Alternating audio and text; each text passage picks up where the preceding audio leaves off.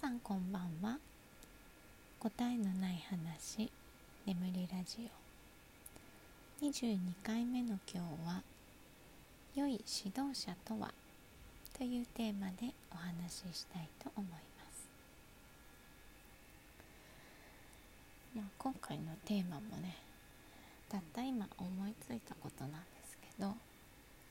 今日ちょっとね編み物の先生とお話ししていてまあ、過去にねこう自分たちの子供が出会った変わった先生みたいな話をしてたんですよ。でこう何て言うのかな先生らしからぬ先生というか先生であることをね半分放棄したような人っていうのが、まあ、私も経験があって私っていうか娘の先生としてでその編み物の先生も息子さんの担任の先生として、まあ、そういう人がいてっていう話をねちょっとしてたんです。で、まあ、先生らしからぬっていうのはその何て言うのかななんか自分が指導しなくてはいけない場面で違う先生に要は子供で言う言いつけじゃないけど子供たちが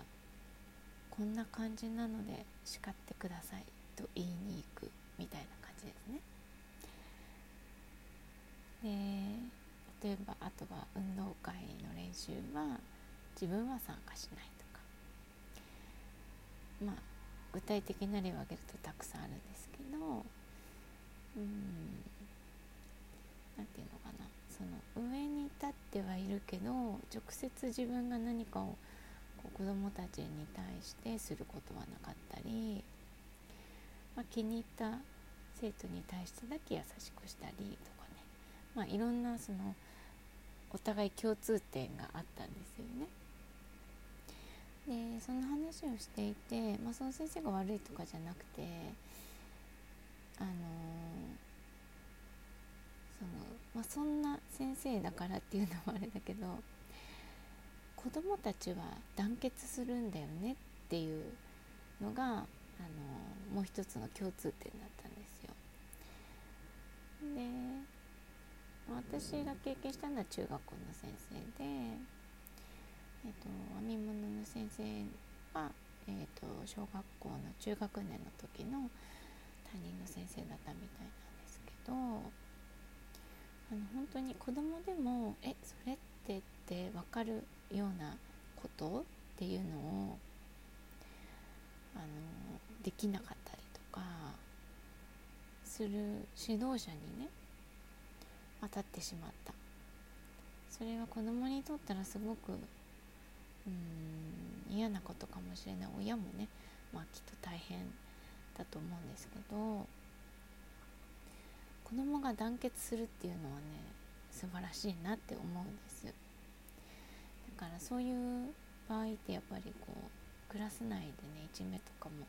ほとんど出なかったりするんですよね。もうそれどころじゃないからなんだけど自分たちでやらないと当てにできないというかいるはずの大人が大人じゃないってことなので自分たちがねその分大人にならなければっていうこう責任感がね生まれたりしますね。かなんか一概にそのねそういうタイプの先生が悪いとも言えないのかななんて思ったんですよね。かといって、まあ、これも私が経験している先生ですけど熱血系のね先生自分の経験してきたことを全て出していこうっていうタイプのね先生もそれにね沿っている子供はいいんですけどね沿わない子供たちっていうのがすごく窮屈になってしまうなって思うので、まあ、それはそれで、まあ、合う合わないってやっぱりあるなって集団で教えていくっていうことの難しさなのかなとか思います。うん私が私は結構先生に恵まれてきたなって自分では思っていて、まあ、社会人になってからも上司にはすごく恵まれていたのでうん4ヶ月で辞めた会社くらいかな恵まれてなかったのはね。まあ1社だけありましたけどうんまあでもその恵まれてないなと思った会社でもう、まあ、その人のね前もちょっと話したことあるけどその上司がねこう大人げない集体をね私に恥ずかしげもなく晒してくれるおかげでいろいろ自分に気がつけることがたくさんあったので、まあ、さっきのねあの大人げないなんだろう指導者らしからぬ先生っていうのに似てるのかなと思います。まあ、どんな立場であっても何かしら人に与える影響っていうのはあってそれをこう自分でねプラスにできるかどうかっていうのはやっぱり自分のね捉え方次第なのかなって思います。まあ、そこでねなんかめっちゃ外れだ最悪だって思ってそれで終わってしまうと本当にねただの最悪な出会いになってしまうけれどもそこから学べることとかをね自分で見つけていければいいなと思いましたうん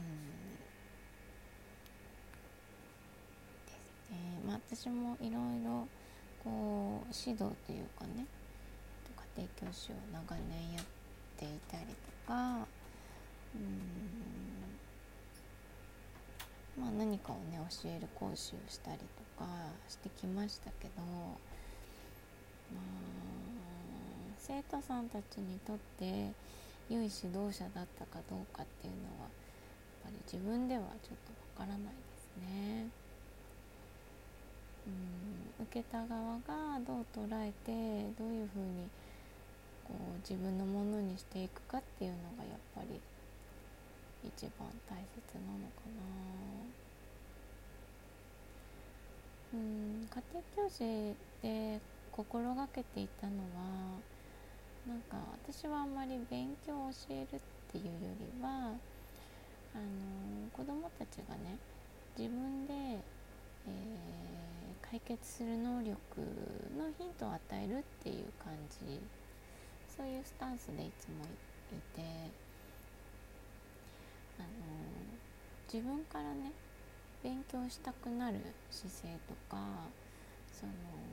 苦手な問題にねチャレンジしようと思えることとかをいつも大切にしようって思ってるんですね。